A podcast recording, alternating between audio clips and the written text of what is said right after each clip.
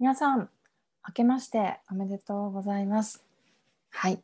えー、2021年1回目のポッドキャストです。皆さん、お正月はいかがお過ごしになられましたでしょうか？はい、私はですね、えー、よく飲み、よく食べ、よく体重が増え、そして、よく歩ったお正月だったかなとは思います。はい、皆さんいかがでしたでしょうか？なんか、結構大晦日までですね、あの、お礼のメールを送ったりだとか、あと、1月からちょっとリニューアルする英語コーチのプログラムについて、悶々と考えていたりとかして、あの、大晦日のもう夕方ぐらいから、ぷっつりこう糸が切れてしまって、飲んでたんですけど、もうそしたらですね、紅白を見ながら大号泣するみたいな。ちょっと謎の人になってましたね。はい。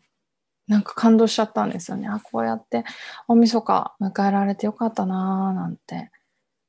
あの、いうふうにこう思いながら、お酒を飲みながら紅白を見れてるっていう状態に、すごくあの感激をした2020年の締めだったかなと思います。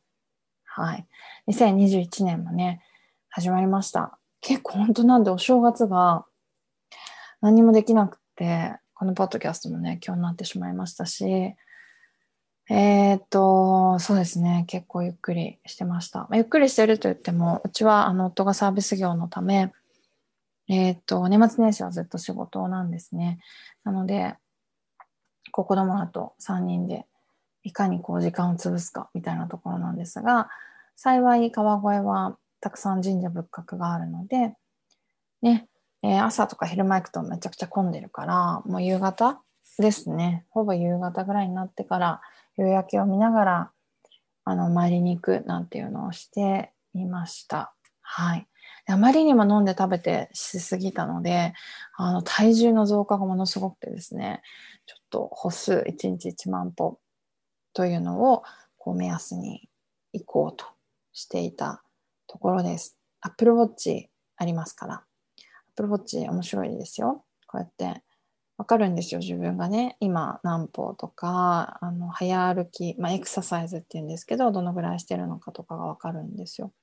であとは、えーと、夫だったりだとか、コーチ仲間と今競争しているので、えー、そのデータを見ながら、負けないようにしたいななんて思いながらあのやっておりました。はい。で新年なんでね、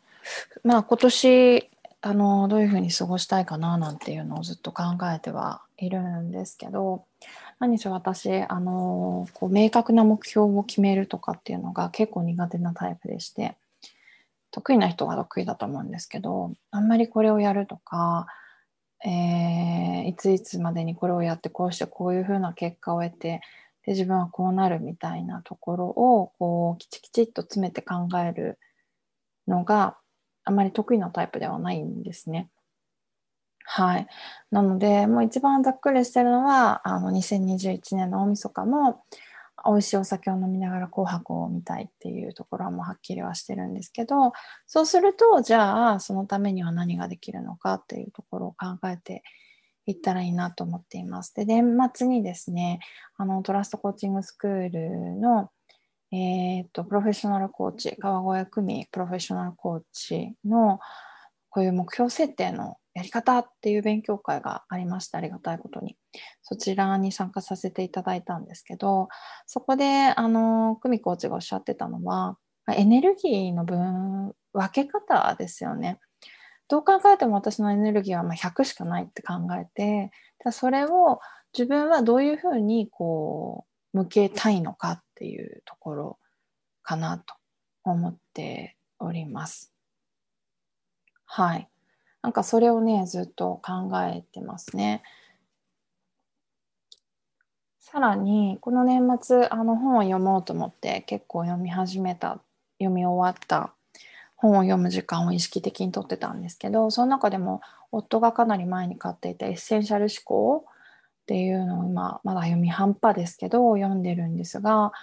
どこにエネルギーを自分は集中させたいのかっていうところですよね。なんかそれをこうブレずに考えていきたいなというふうに思っています。多分私の性格上はあれもこれもってなっちゃうと全然動かないし、こう義務感でやっていくと動けなくなっちゃうんですよね。そう。なので、まあ自分が何がしたいのか、どっちに向かいたいのかとかですね。あとは、どういうふうにこうエネルギーを使っていきたいのかみたいなところをちょっと考えながら、うん、あの、行こうかなとは思っています。やっとなんか私の頭も、えー、少し仕事モードになってきたので、うん、ちょっとノートに書いてみたりとか、あとはなんか、あれですよね、こう、1月から12月まで、これが起きたらいいな、みたいな。昔流行った未来日記じゃないですけど、ね、2月になったらめちゃくちゃ寒いけど、例えば夫のスケジュールが少し余裕が出てきたら、まあ、みんなで雪山とか行ったい行きたいなとか、まあ、緊急事態宣言がどうなるかわからないですけど、はい、なんか、とかね、例えば春は卒園式があるから、体重がこうなってたいなとか、で、ね、4月は入学式があってとか、で、ちょっとこう、最初ってね、慣れないから、仕事も少しセーブするのかとか、